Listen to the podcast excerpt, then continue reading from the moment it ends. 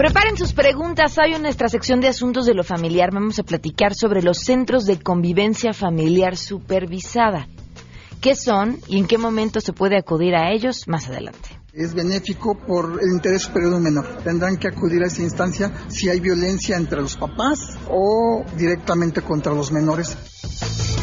También platicaremos con el eh, senador que nos regaló una buena noticia desde el Senado, obviamente una iniciativa que permitirá que parejas del mismo sexo tengan seguro social. Tenemos buenas noticias y más, así que quédense porque así arrancamos a todo terreno.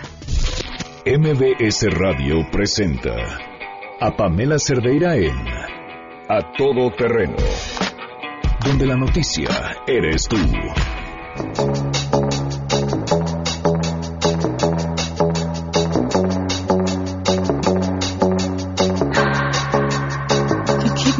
My hands on myself. Pick up dust them all, put them back up on the shelf. Just a little baby girl isn't me. Am I coming out of left field? Ooh, I'm a rebel just for kicks. I've been feeling Muy buenas tardes, eh, gracias por estar aquí en A Todo Terreno. Soy Pamela Cerdeira. La invitación a que nos acompañen hasta la una de la tarde. El teléfono en cabina 5166125. Hay WhatsApp. No sé si perdí o no perdí algún mensaje en el camino. Si fue así, una disculpa. 55 33 32 95 85, pero ya lo he recuperado y aquí estoy leyendo sus mensajes. Víctor Manuel Alamillo, muchísimas gracias. Eh, Ignacio, a quienes reciben, mandan lo que sea imágenes y demás. Saludos, Eduardo Rojas, muchísimas gracias. Aquí estoy ya al tanto de sus comentarios. Quiero agradecerle esta tarde que nos acompaña vía telefónica a Lucía Lagunes, integrante del Consejo Consultivo del Mecanismo de Protección de Personas Defensoras de Derechos Humanos y Periodistas. Gracias por estar aquí. Muy buenas tardes, Lucía. Muy buenas tardes, Pamela. Muchas gracias por el espacio. Pues hacen un reclamo importante. Siempre que hablamos de ese, creará un mecanismo para proteger, para. Se nos olvidan los detalles y en los detalles está y cómo va a funcionar y con qué dinero y con qué recursos. Y es justamente aquí donde viene esto que han, que han señalado. Ustedes cuéntanos. Así es, eh, bueno, eh, eh, lo que nos parece muy gravísimo es que por segundo año consecutivo el fideicomiso del mecanismo de protección para personas defensoras de derechos humanos y periodistas se quede sin dinero. El fideicomiso es la, digamos, eh, la vía por la cual se pueden cubrir todas las medidas de protección que el mecanismo otorga a las personas defensoras de derechos humanos y periodistas. Estamos hablando de 700 personas que hoy están bajo el cobijo del mecanismo de protección y que cuentan con medidas, es decir, eh, que pueden ir desde la colocación de una malla en su domicilio para evitar o repeler agresiones, cámaras de seguridad o algún acompañamiento dependiendo de la gravedad de la, de la violencia que reciben. De eso se encarga el mecanismo de protección y eso eh, busca precisamente garantizar que las personas defensoras de derechos humanos y las periodistas puedan ejercer eh, su trabajo con condiciones de seguridad. De eso estamos hablando. ¿Cómo está justamente el tema de los recursos? O sea, nos decías, por segundo año no alcanza el, el, recurso. ¿En qué porcentaje? Porque además no solamente no ha alcanzado, sino ha disminuido. Así es. Dos cosas importantes. El 30 de septiembre, el fideicomiso actual del, del mecanismo de protección se queda en.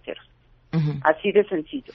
Y es importante recordar que el 17 de mayo del 2017 Enrique Peña Nieto se comprometió a que fortalecería la estructura y el presupuesto asignado al mecanismo de protección para que no se quedara sin recursos como ocurrió también el año pasado. Por eso eh, Peña Nieto sale públicamente en la Junta de, en la, eh, de Gobernadores de, de mayo de, del 17 a comprometerse de que el mecanismo no se vería nuevamente en esta situación. Sin embargo, estamos otra vez en ese tema.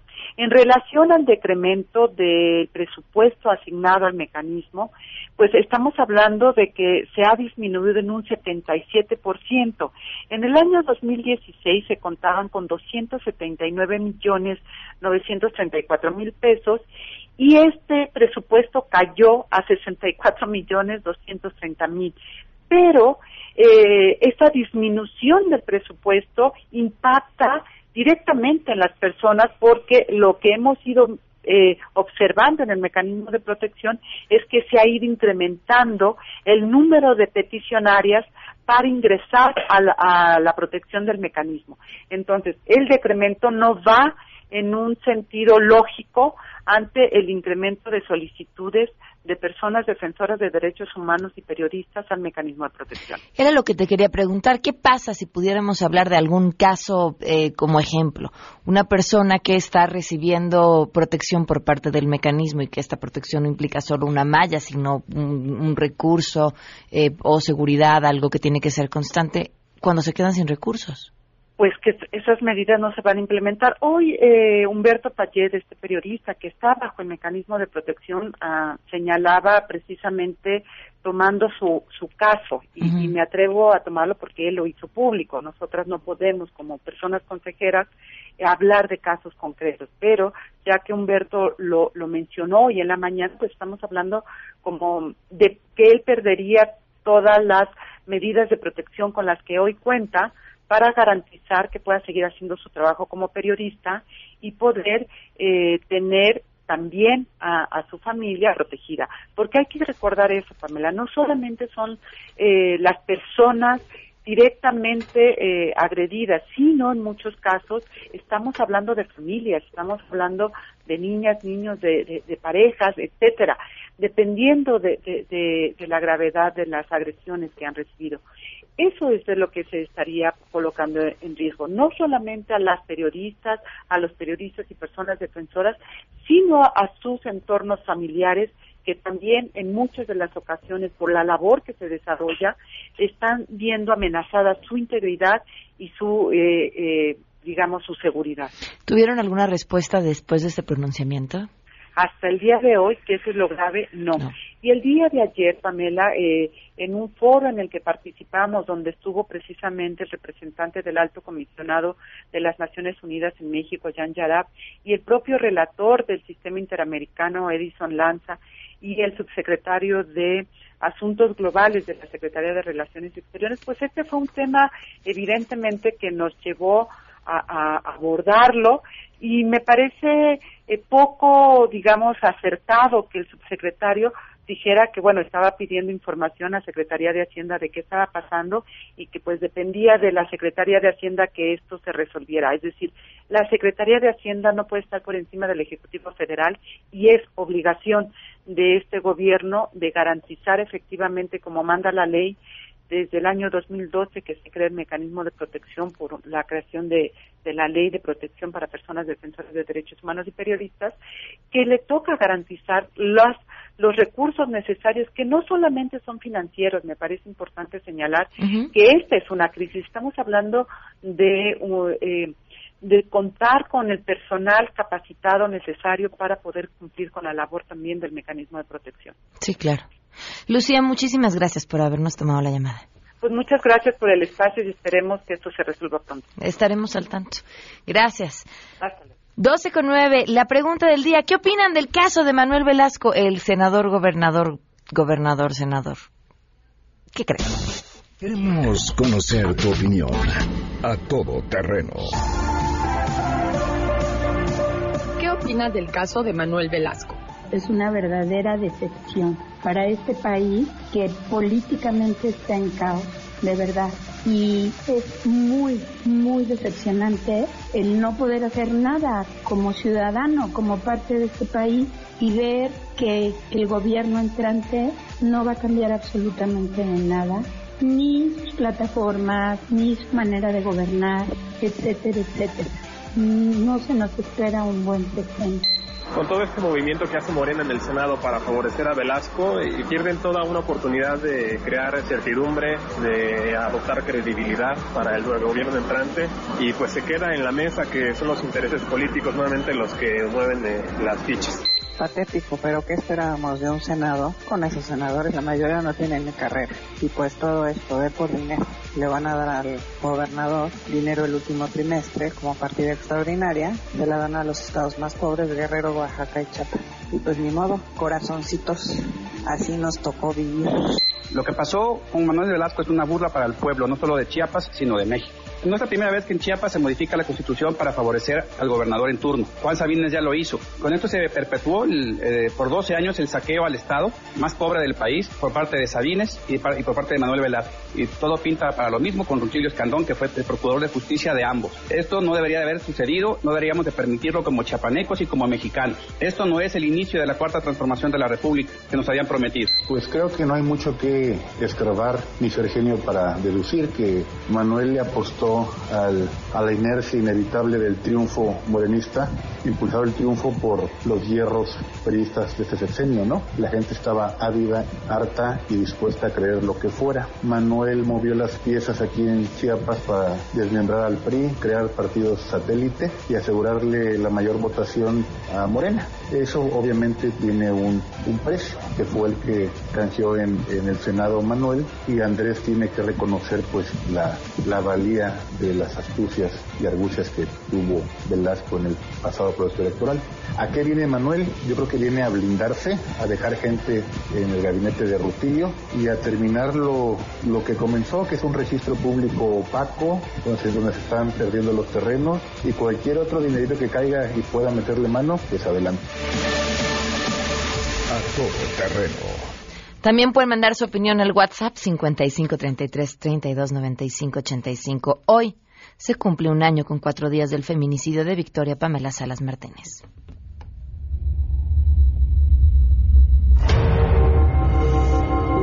Que se pongan del lado de nosotros, que se pongan del lado de todos esos padres que hoy somos nosotros, mañana pueden ser ellos, que a nadie se les desea. Victoria fue asesinada. Un año con cuatro días y seguiremos contando. Vamos con la información. Saludo a mi compañera Hatsiri Magallanes.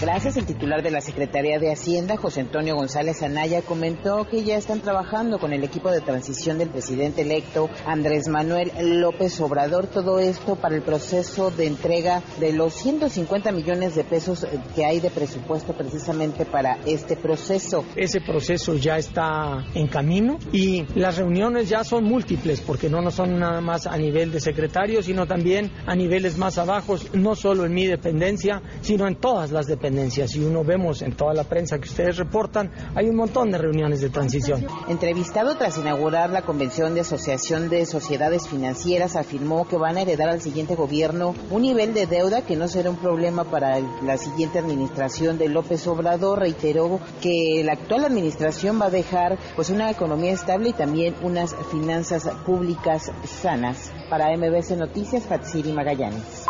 Los resultados de la encuesta nacional sobre discriminación obligan a funcionarios y a legisladores a poner en el centro de la agenda pública el derecho a la no discriminación y garantizar el diseño de políticas públicas con enfoque antidiscriminatorio para revertir las asimetrías sociales, aprovechar el talento y detonar el desarrollo nacional. Escuchemos a la titular del CONAPRED, Alejandra Haas. Convocar a la sociedad a pensar sobre la discriminación cuando la sociedad no estaba pensando, ni siquiera sabíamos concreción qué era la discriminación. Y de repente se logra crear una ley antidiscriminatoria, una institución como el CONAPRED, que ha tenido eh, pues una trayectoria de 15 años de trabajo y que de manera clara y contundente camina hacia la posibilidad de que todas las autoridades en los tres niveles de gobierno reconozcan e incorporen a sus políticas públicas, a la manera en la que trabajan, la perspectiva antidiscriminatoria. Es el reporte al momento.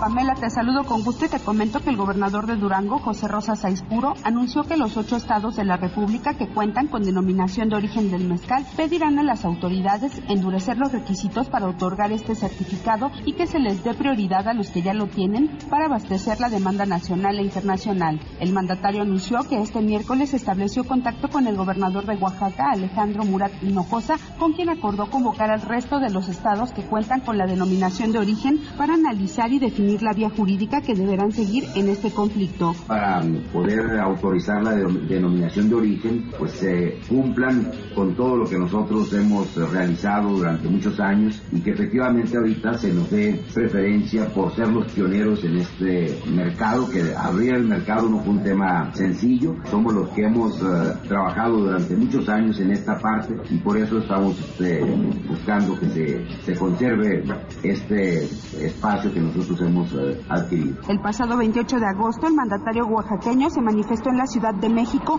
junto con productores de mezcal de esta entidad para protestar porque el Instituto Mexicano de la Propiedad Industrial concedió la denominación de origen para la producción de esta bebida a Morelos, Estado de México y Aguascalientes. En este sentido, Rosa Saispuro dijo que acudirán al INPI para tratar este tema específico y pedir medidas que garanticen que se mantenga la calidad del producto y que se endurezcan los requisitos para el otorgamiento de certificación de este caso, entre otras medidas. Pamela, la información.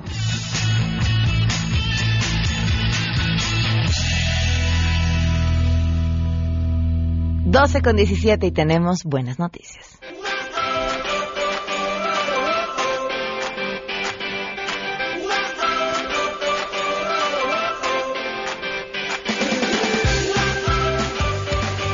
Helen Cat está con nosotros. Gracias por estar aquí. Bienvenida.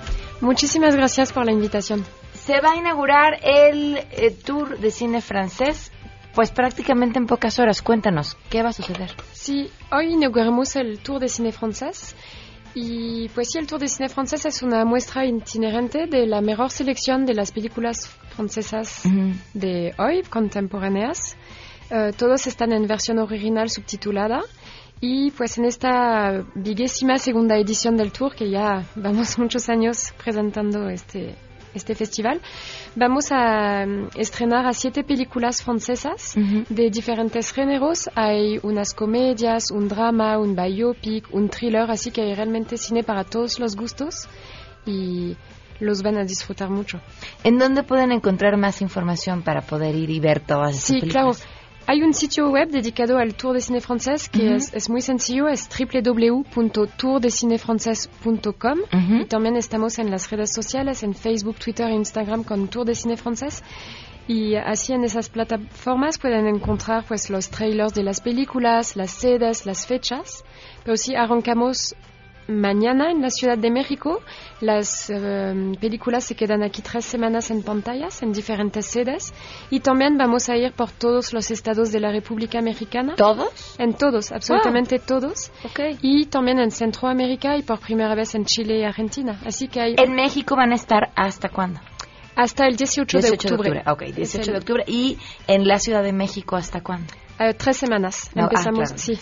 Perfecto. Pues muchísimas gracias. Que busquen entonces en la página de internet. Sí, hay muchas películas que lo- los van a disfrutar mucho, creo, para acercarse a la cultura francesa y pues descubrir un cine diferente. Muy bien. Tourdecinefrancés.com para que encuentren la información. Helen, muchísimas gracias. Gracias a ti. Vamos a una pausa y volvemos.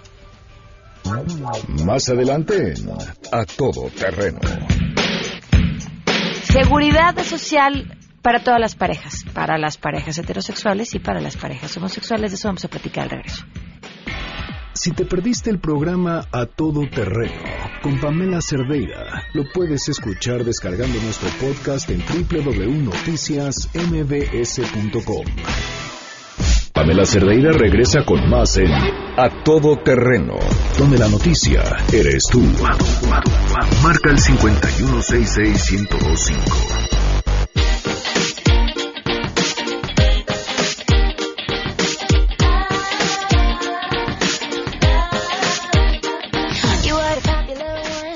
12 con 24, continuamos a todo terreno. Le agradezco enormemente al senador Germán Martínez que nos acompaña vía telefónica. Gracias por estar aquí. Muy buenas tardes.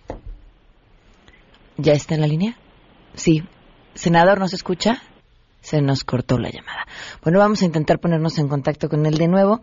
Tiene que ver con esto que se aprobó en el Senado, justamente una iniciativa del senador Germán Martínez, en relación a los eh, derechos de quienes tienen seguro social y que estos beneficios que puedan ser trasladados a sus parejas sea independientemente de si la pareja se trata de una pareja eh, homosexual o de una pareja heterosexual porque son los derechos y son los derechos por los que han pagado y punto, y no habría que hacer distinciones. No solamente hacia ellos, sino también hacia sus hijos, porque hemos visto y conocido de infinidad de historias de personas que simplemente por eh, en un tema como estos no pueden eh, trasladar estos beneficios a sus hijos. Bueno, vamos a ver si podemos contactarlo más adelante, porque al parecer tenemos algún problema con la comunicación.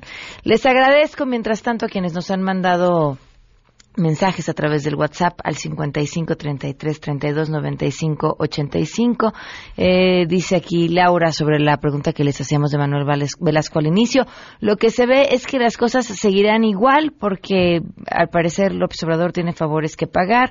Reinaldo dice no es de extrañar el actuar de Morena y de su alto Tlatuani, solo hay que ver qué personas, de qué personas se ha rodeado o aliado para saber de lo que son capaces de hacer. Marcelo Ebrard, Napoleón Gómez Urriota, Ricardo Monreal, Elvester Gordillo, etcétera, todos ellos con una gran carencia de honestidad y credibilidad. Híjole, yo creo que habría que ver, bueno, pues leer acción por acción y, y estar atentos a lo, a lo que siga sucediendo.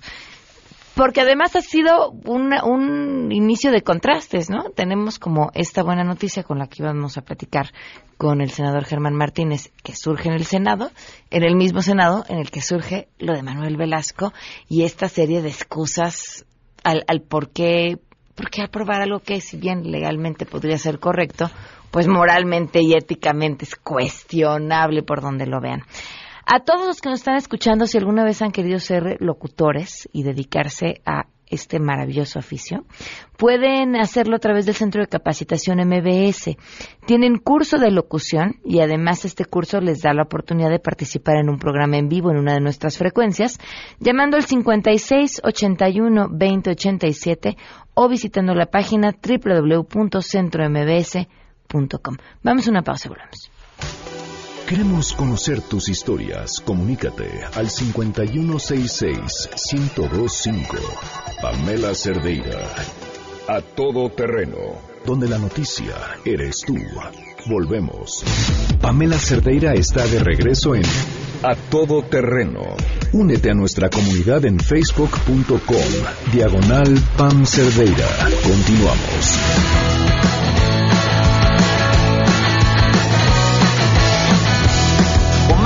12 con 31 minutos. Le agradezco enormemente a Aline, Aline Miranda, ella es directora de Convivencia Familiar Supervisada del Tribunal Superior de Justicia de la Ciudad de México. Gracias por estar aquí, Aline, bienvenida. No, gracias Pamela por la invitación. ¿Qué es el Centro de Convivencia?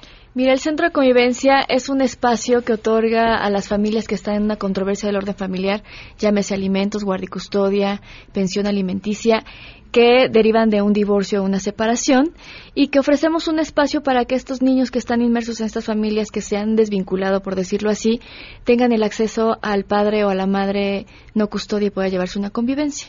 ¿Cómo se lleva a cabo esta convivencia? La convivencia la determina el juez. El juez, a través del estudio del caso, determina si es conveniente salvaguardar este derecho de las niñas y adolescentes a vincularse con el otro padre, llega un ordenamiento judicial con nosotros y de acuerdo a la disponibilidad de espacios, nosotros damos un espacio de una o de dos horas, que es el ideal, y el juez marca si es una vez a la semana, una vez cada 15 días, cada quincena, dos veces a la semana. ¿Cuánto tarda este proceso de que eh, generalmente supongo entonces es el padre o la madre quien solicita las, que las convivencias sean supervisadas, a que lo autorice el juez, a que ustedes definen en qué momento se puede? Mira, eh, nosotros tratamos de que esta convivencia sea lo menos duradera posible. Estamos ofreciendo servicios nuevos. Nosotros dependemos de una coordinación que se llama Coordinación de, de Intervención Especializada para Apoyo Judicial. La titular es la maestra Mariana Ortiz Castañares. A partir de, de esta nueva creación de esta coordinación, nuestro servicio de centro de convivencia ha cambiado. No solo nos vemos como una un espacio administrativo que le otorga un reporte al juez, que es a partir de una observación de convivencias, de supervisión. Lo que estamos haciendo ahora es analizar cada una de las familias, cuál es la necesidad particular para que la permanencia en el centro de convivencia sea lo más corto posible. Estamos hablando de un ideal de máximo, máximo, un año. Hay familias que han permanecido 14, 8 años, 7 años, lo cual no es el ideal, porque entonces estamos enseñando a estas niños y adolescentes a no saber cómo resolver una problemática una problemática de pareja, las partes no se sientan a platicar, a generar acuerdos de crianza y solo una de las partes tiene acceso a este niño una hora a la semana, como te decía, cada 15 días. En un lugar donde además está siendo vigilado. Exactamente. Entonces, la intención a partir de esta nueva administración que, que encabeza la maestra Mariana Ortiz es ofrecer otras alternativas. Estamos ofreciendo talleres psicoeducativos que es para sensibilizar a los padres a que no solo se requiere de este tipo de servicio de una manera permanente, se puede llegar a acuerdos antes, ¿no? Hablamos mucho con las partes, tenemos un servicio que también se llama plática asistida, donde ya sea trabajadores sociales o psicólogos con el apoyo de alguna de las autoridades del centro, platicamos con ellos para esto, para generar acuerdos de crianza. ¿Cómo es posible que después de la separación, yo pueda sentarme a platicar con la contraparte ahorita, como se le llama en los juicios, y podamos decir qué es lo que le gusta al niño en la convivencia, cuáles, su, cuáles son sus eh, costumbres o sus hábitos de limpieza, de cuidado, de alimentación, ¿no? Eh, cuándo son las juntas escolares, si hay este firma de boletas, todo ese tipo de cosas que se pierden con esta, esta dinámica de conflicto que tiene la pareja. ¿Qué es? Porque siempre lo vemos desde el punto de vista de los adultos, ¿no? Es el pleito entre los adultos que por una u otra razón creen que a través del centro de convivencia es la mejor forma de que convivan con, el menor. Pero ¿qué es para los niños convivir así? Pues mira, en los niños hay mucho conflicto de lealtades, porque después de la separación, dependiendo de la etapa de desarrollo de, de la niña o el niño, el adolescente, eh, ellos pueden ver esta situación como una situación de pérdida, ¿no? Los niños y las niñas lo que más quieren en el mundo es a sus padres. Para ellos el ideal de la familia es tenerlos juntos viviendo bajo el mismo domicilio. Bueno, evidentemente cuando esto no puede continuar y así decide la pareja la separación, lo ideal sería generar acuerdos, ¿no? Esta comunicación. Para los niños es muy difícil. Hay conflicto de lealtades, ¿no? Y si a veces observaron violencia, pues esto este pues repercute más en la en la resistencia o en la disponibilidad de los niños a convivir con el padre. Entonces, hay que entender mucho a las familias. Por eso te digo que, que los procesos del centro de convivencia han cambiado mucho. Hacemos ya una entrevista inicial ahorita. Eh, damos unas pláticas informativas a los padres para que conozcan cuál es la finalidad del centro de convivencia y que no es un servicio eterno, para que ellos volteen, ¿no? Lejos de ver el conflicto y la disputa en los juzgados, volteen a ver cómo están viviendo esta situación sus hijos, qué es lo que los niños esperan y qué apoyo deben de darle los dos papás o los dos padres, la, mamá y el papá, o a veces hasta los abuelos tenemos en el servicio. ¿En centro de convivencia? En centro ah, Sí, o tíos también tenemos, que están peleando este la visita este, supervisada de alguna manera y que volteen a ver cómo están viviendo su, su familiar, ¿no? Su hijo o su hija, la dinámica, ¿no? Porque para los niños es difícil ir a los juzgados cuando se les da una escucha de, del menor ir a expresar en qué posición están, ir a decir si quiero o no ver a ese padre o a esa madre en el centro de convivencias, cómo quiero que se dé, cuando es una situación que tiene que dialogar los adultos y generar esta situación, este trans, este trance de una, de una familia que vivía toda unida, a cómo ahora se, se modifica la dinámica familiar. Entonces, para los niños es muy difícil ver que su sentido de pertenencia, de seguridad, se ve fracturado y muchas veces si generan alianzas con el padre que tiene la guardia y custodia y si la relación entre los padres está muy mal y es de mucha disputa, pues los niños se alían de manera inconsciente y como mecanismo de defensa al padre que tiene la guardia y custodia y vemos muchas veces en los centros de convivencia que el niño se resiste a convivir. Ok. ¿No? ¿Y cómo lo ven? ¿Y qué hacen? ¿Y cómo inciden en ese niño que, que pues ya está ahí con el derecho a ver a su papá o a su mamá y que, y que va a convivir, pero no quiere. Exactamente. Nosotros analizamos el caso, revisamos el expediente, vemos qué tan conflictuada está la dinámica, eh, platicamos con las partes, como te decía, para ver qué, qué acuerdo podemos generar para que se modifique esta relación. Si vemos mucha resistencia y hay muchos resentimientos y mucha renuencia de los niños o de las niñas a convivir, eh, nosotros ofrecemos una alternativa al juzgador. Le decimos que en este momento hay que intervenir terapéuticamente con las familias antes de iniciar la convivencia, o de continuar la convivencia en el centro de convivencia. Y podemos canalizar. Te decía que formamos parte de una coordinación de servicios de intervención especializada para apoyo judicial que tiene otra área que se llama Dirección de Evaluación e Intervención Psicológica. En el área de intervención psicológica ellos ofrecen terapia grupal a los adultos son 10 sesiones una vez a la semana y trabajan en este aspecto de sensibilizar a las partes en por qué es conveniente que se dé una apertura para la convivencia. ¿Qué es lo que ellos tienen que hacer para modificar las actitudes y eso se vea, eh, haya una repercusión positiva en, en sus hijos? Y también tienen el servicio de intervención en niñas, niños y adolescentes, que son terapias psicológicas individuales una vez a la semana y ahí también trabajan con los niños y darles un espacio para que ellos puedan expresar cómo ven desde su punto de vista la dinámica de la convivencia. Quizá hay personas que tengan dudas en este momento, personas que se acaban de separar o que están atravesando por un proceso de divorcio y que el tema de la convivencia, que además generalmente es él tema, ¿no? el, tema de los puedes ver, no los puedes ver, tengo miedo de que conviva con su papá o que conviva con su mamá, en qué condiciones pueden hacerse. Les damos el teléfono para que nos llamen durante el corte si tienen alguna pregunta y regresamos 5166-1025 o 553332-9585.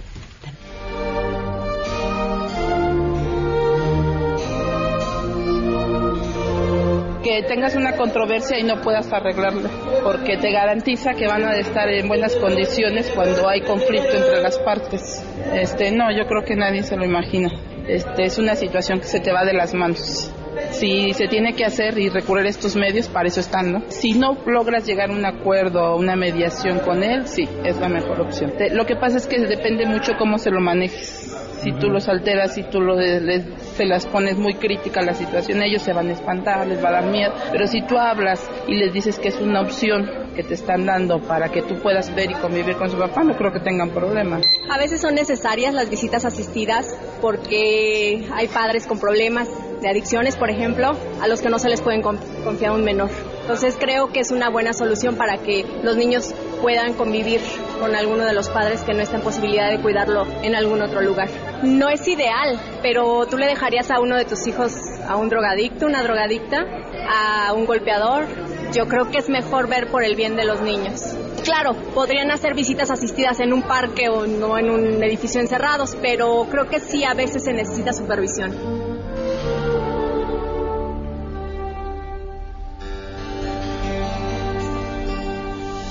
Si tienes un caso para compartir, escribe a todoterreno.mbs.com. Pamela Cerdeira es a todoterreno. En un momento continuamos. Estamos de regreso. Síguenos en Twitter, arroba Pam Cerdeira, todoterreno, donde la noticia eres tú. Continuamos.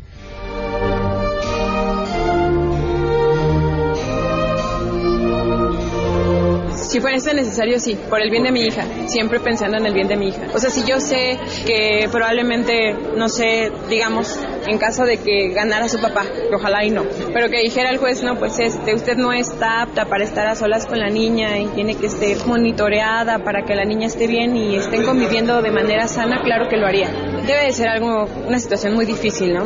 O sea, después de vivir todos juntos y de repente que ahora ya no puedas ni siquiera entablar una conversación o un abrazo o un juego sin que esté alguien presente, pues debe de ser como muy complicado. O sea, hasta ahorita no lo he vivido, espero no vivirlo, pero en caso de que sea necesario por el bien de mis hijos, claro que lo haría. Sí, sí es así. Yo creo que ya cuando llegas hasta este lugar es porque así lo está marcando, pues en este caso la otra parte, en mi caso es la otra parte, y pues es defenderme. O sea, yo aquí vengo a defenderme. Pues es que un trámite se hace muy tedioso, es muy largo. El proceso puede ser más corto, pero pues bueno, ellos agendan este, a veces hasta por semanas y hay que estar a la disposición. Este, pues no, más que nada pues uno las busca, ¿no? Uno busca el bienestar de los de los niños. ¿No te los dejan ver? Este sí, de hecho los tengo conmigo. ¿Tú tienes la custodia? Sí.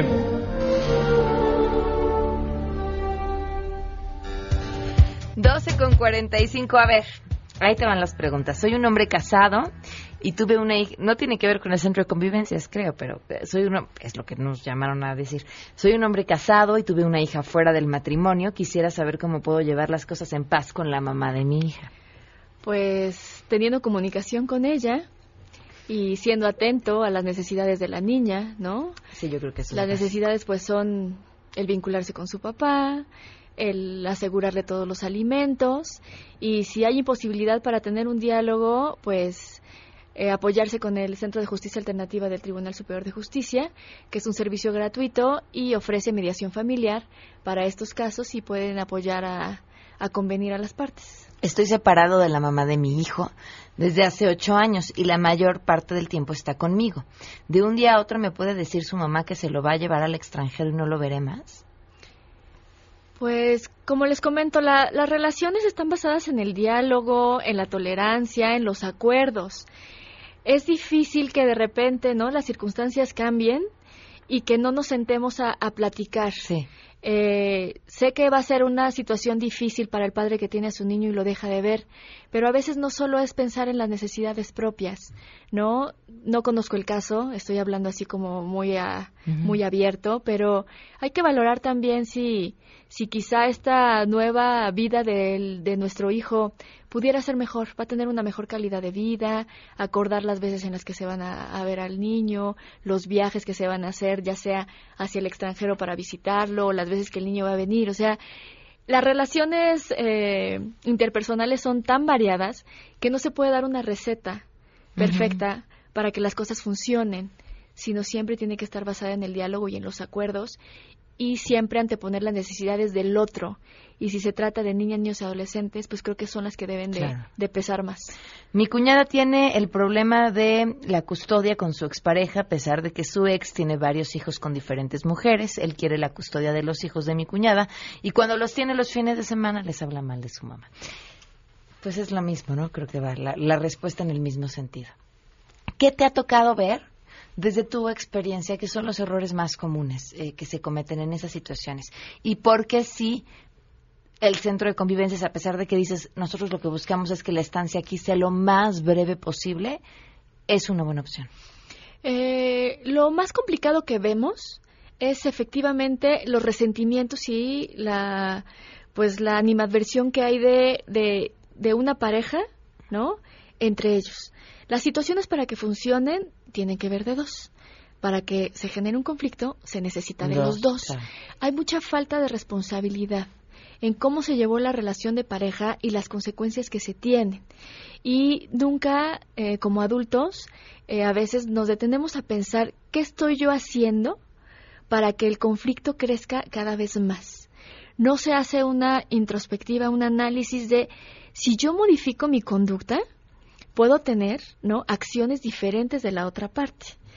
¿no? Muchas veces se, se queja eh, las personas de que es que ella o él responden de esta manera, yo trato de que las cosas cambien y le pregun- les preguntamos, ¿y usted qué está dispuesto a modificar y a ofrecer para que las cosas se modifiquen? Y muchas de las respuestas es, pues que ella o él cambie.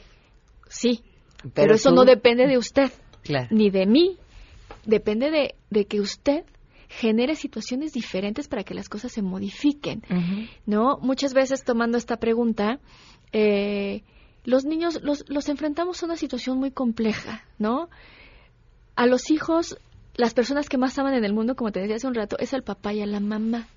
Si yo escucho que esa persona, si mi padre habla mal de mi madre o a la inversa, empieza a haber una fractura en la relación, porque no es lo mismo tratar con niños de 0 a 3 años, donde su cogni- cognición no, no, no les permite entender qué es lo que está pasando, a niños ya escolares, por ejemplo, de 6, 9, adolescentes, donde ellos tienen ya una capacidad de, de entender, ¿no? Si tú, que eres mi padre, hablas mal de mi madre, ¿cómo esperas que yo reaccione ante ti? O a la inversa, ¿no? Claro. Si yo voy contigo es para pasármela bien, para estar tranquilo, no espero que me preguntes qué hizo mi mamá, qué dejó de hacer, en qué gasta el dinero, qué me das de pensión, si ya tiene una pareja, si esa pareja entra a casa. No, hay que tener mucho respeto y hay que aprender a vivir con las nuevas circunstancias y no poner a los hijos en medio, porque lejos de que esta relación avance y sea positiva, los hijos crecen y los hijos demandan y los hijos piden facturas. Y después, en lugar de nutrir la relación, vemos cómo los hijos se van alejando.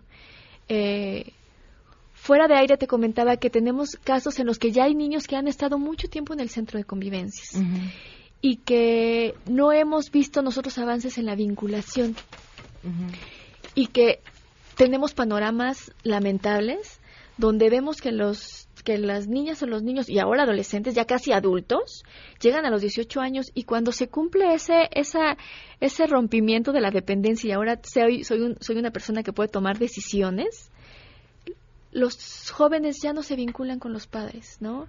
Nunca se nutrió esta relación porque la relación no se nutre nada más de ver a una persona una vez a la semana. Se nutre de estar pendiente de ellos, de darles amor, de escucharlos, de ser recíproco a sus necesidades. Y si eso no lo tienen los hijos, ya sea del padre que tiene la guardia, guardia y custodia o de quien no la tiene, las relaciones no avanzan, se rompen. Y eso es lo que estamos eh, trabajando en toda la coordinación, en, en, aportarle estos elementos a las partes para que ellos desarrollen una nueva forma de vincularse y que además el juez pueda resolver positivamente o hasta ellos mismos puedan hacerse conscientes y generar convenios sin esperar a una sentencia, porque muchas veces las sentencias no dejan contentas a las dos partes. Y siempre hay otros medios, ¿no? Como la apelación, el amparo, la revisión de amparo y las cosas no avanzan porque la solución la tienen los adultos. Tienes toda la razón, Aline. Muchas, muchas gracias por habernos acompañado. Por nada. Gracias, muy buenas tardes. Nos acompaña ahora sí vía telefónica el senador Germán Martínez. Gracias por estar aquí. Buenas tardes. Buenas tardes, Pamela. Buenas tardes. Perdón, eh, estaba aquí en el Pleno, en el Senado, estamos en sesión Eh, y estoy a la orden. No, no le quito mucho tiempo. Felicidades gusto, ¿no? por, por esta iniciativa y me gustaría saber además de dónde de dónde surge eh, la, la necesidad y hasta personal de decir este es uno de los temas por los que tenemos que ir. Bueno, pues la verdad es que surge de una discriminación vergonzosa que existe eh, en el país para no permitirle abrir las puertas del IMSS y del ISTE a muchos mexicanos por su opción sexual, eh, por, la, por practicar una opción sexual diversa. Y, y eso es lastimoso, eso duele y eso subleva. Y yo creo que la dignidad de los mexicanos no tiene límites. La dignidad de los mexicanos no debe tener fronteras y menos si están situadas en prejuicios o en fundamentalismos o, o en asuntos pues antiguos, cavernarios. Eh, La verdad es que esto es una eh, iniciativa que busca igualarnos efectivamente a todas las mexicanas y a todos los mexicanos. Y que además tampoco encontró resistencia dentro del Senado. Absolutamente. Estoy muy contento, estoy muy orgulloso y, voy a cuidar esa unidad. Y estoy muy contento con Malú Micher, que también la, la, la, la redactó, la senadora Malú Micher, y que pronto, en cuanto se instale las eh, comisiones, debe fijarse fecha para su dictamen.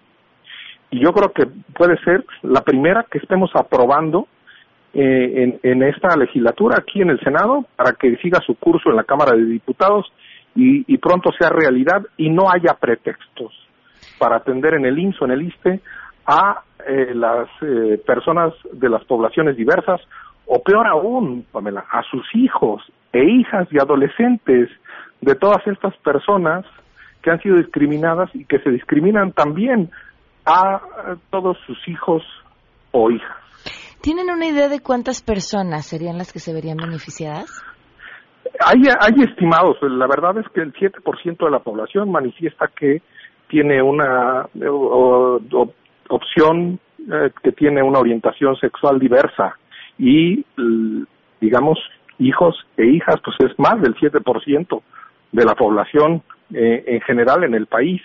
Ahora eh, estamos hablando de los derechohabientes del Seguro Social y estamos hablando de quienes eh, van al Instituto de seguridad y servicio social de los trabajadores del Estado, al ISTE, que es la seguridad pública. Entonces, este, pero la población es de más del 7% de los mexicanos en la que la que puede verse lastimada por un prejuicio, por una discriminación. No debe haber marginados por ningún prejuicio, por ninguna, por, por ninguna situación. Me queda claro la necesidad de esta iniciativa, me queda claro la importancia y me llama todavía más la atención el mensaje que es, es decir, viniendo de, un, de una legislatura en general, de, de, un grupo político en general en el que se le cuestionaba si era mucho más de tendencia conservadora, es, es sumamente simbólico que este sea eh, su primer movimiento.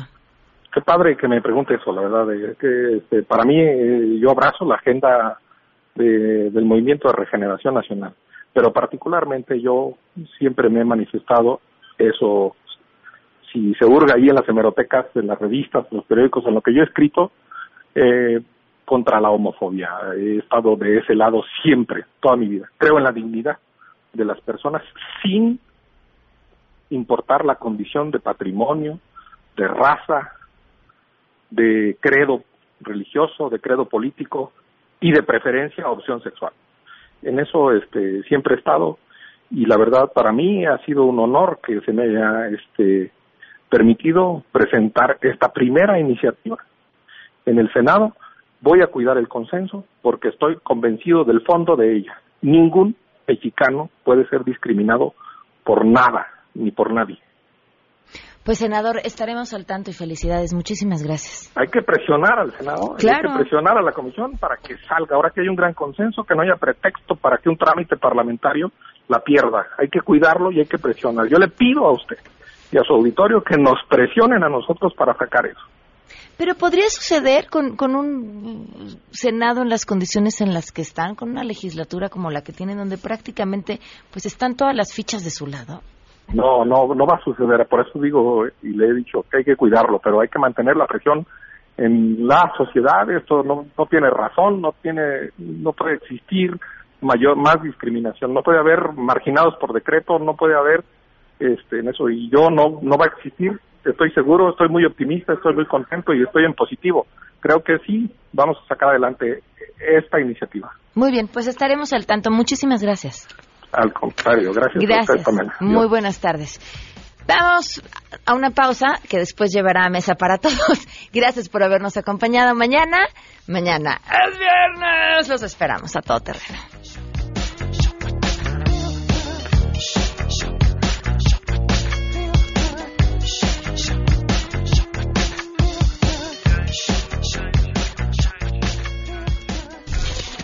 MBS Radio presentó a Pamela Cerdeira en A Todo Terreno. Te esperamos en la siguiente emisión, A Todo Terreno, donde la noticia eres tú. MBS Radio, en entretenimiento, estamos contigo.